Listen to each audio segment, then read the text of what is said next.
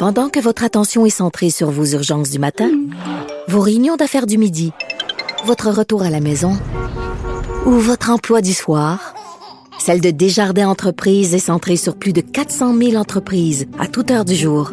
Grâce à notre connaissance des secteurs d'activité et à notre accompagnement spécialisé, nous aidons les entrepreneurs à relever chaque défi pour qu'ils puissent rester centrés sur ce qui compte, le développement de leur entreprise.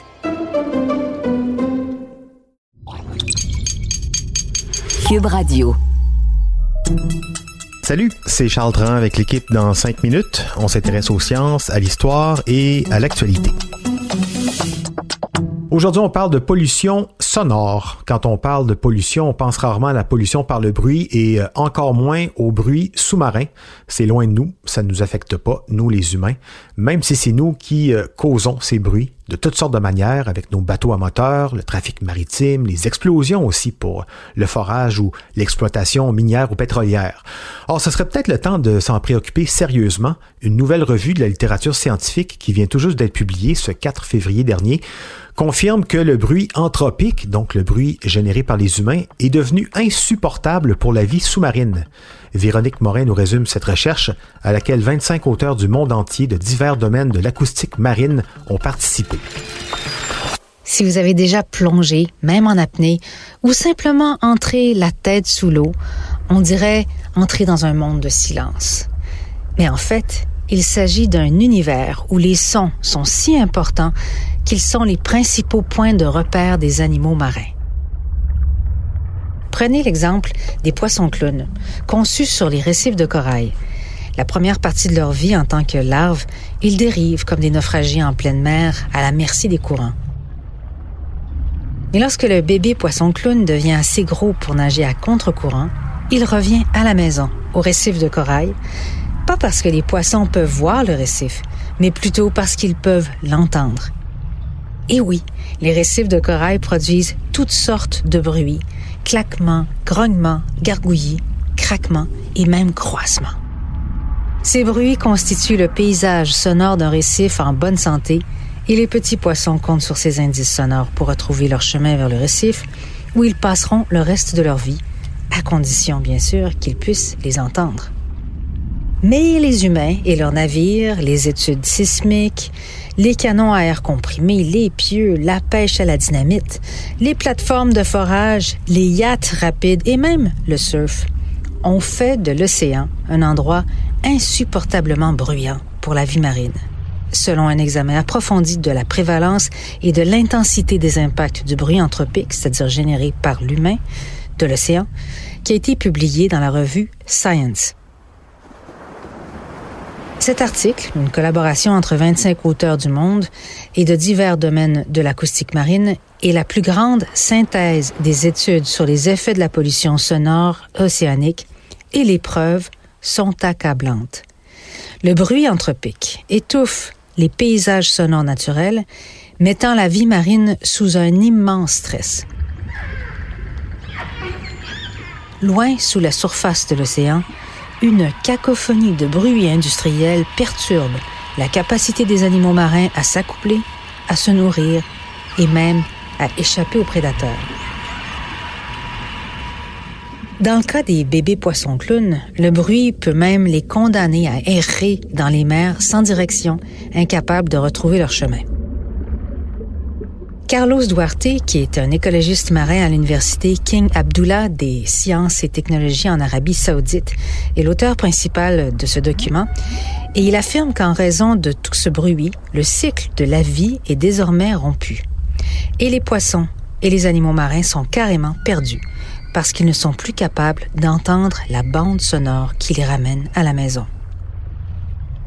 Parce que les sons sous-marins, même s'ils s'apparentent au silence pour nous, sont plus importants pour la vie qui s'y trouve que les signaux visuels qui dans l'océan disparaissent après quelques dizaines de mètres à peine, et de même pour les signaux chimiques, donc l'odorat, qui se dissipent après des centaines de mètres.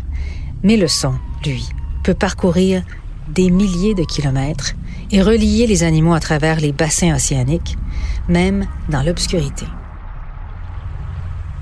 C'est ainsi que de nombreuses espèces marines sont parfaitement adaptées pour détecter et communiquer avec le son, les dauphins s'appellent par des sons uniques à chaque individu. Les baleines chantent, les poissons crapauds bourdonnent, les phoques barbus trillent. Les scientifiques s'intéressent au bruit anthropique sous-marin et de sa propagation depuis un siècle. Mais les premières recherches se sont concentrées sur les sources de bruit temporaires. Elles ont permis de déterminer que les baleines faisaient un détour pour éviter les plateformes pétrolières pendant leur migration, ce qui a été interprété par plusieurs comme un moindre mal.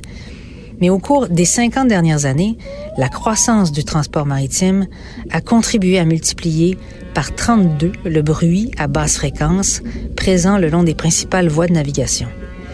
En plus des bateaux, l'étude pointe les ponts, les avions à basse altitude, le développement côtier ou encore les mines et missiles utilisés pendant les exercices militaires. Les bruits naturels des océans ont donc tendance à décliner, alors que ceux provenant de l'activité humaine, eux, augmentent. Les auteurs de la recherche ont conclu que tous ces bruits dominaient désormais le paysage sonore des océans et étouffaient les sonorités naturelles. Pour en arriver à cette conclusion, les auteurs ont examiné plus de 10 000 articles pour s'assurer qu'ils capturaient l'ensemble de la recherche en acoustique marine des dernières décennies. Des modèles sont rapidement apparus, démontrant les effets néfastes du bruit sur presque toute la vie marine, incluant le zooplancton et les méduses. Chez nous, dans l'estuaire du Saint-Laurent, des chercheurs québécois du groupe de recherche et d'éducation sur les mammifères marins, le GREM, et de l'Université du Québec en Outaouais, qui font le suivi des baleines et des belugas, ont aussi démontré que le bruit des navires posait un problème à la survie des espèces. Heureusement, contrairement aux gaz à effet de serre ou même aux produits chimiques, le son est un polluant relativement contrôlable. Nos chercheurs québécois vont dans le même sens. Robert Michaud, qui est président et directeur scientifique du GREM, estime que le bruit est la seule menace sur laquelle on peut agir aujourd'hui pour sauver la population du beluga de l'estuaire. La bonne nouvelle, c'est que de nombreuses solutions à la pollution sonore anthropique existent déjà et sont même assez simples. Suffit de les instaurer.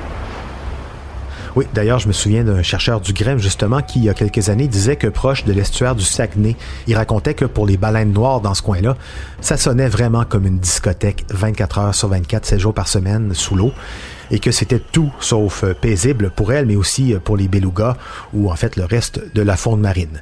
Des pistes de solutions, ben ralentir, déplacer la voie de navigation, éviter les ondes sensibles, changer les hélices des bateaux aussi pour les rendre moins bruyants. La conception des hélices marins serait d'ailleurs un, un domaine en évolution rapide, ce qui paraît encourageant, de même que l'électrification aussi des moteurs de bateaux, les plus petits en tout cas pour commencer. En ce qui concerne l'exploration, l'exploitation minière sous-marine, il y a de la place euh, à l'amélioration si on veut que tous les petits poissons clowns puissent trouver leur maison paisiblement, comme dans le film de Disney. Merci beaucoup, Véronique Morin. C'était en cinq minutes.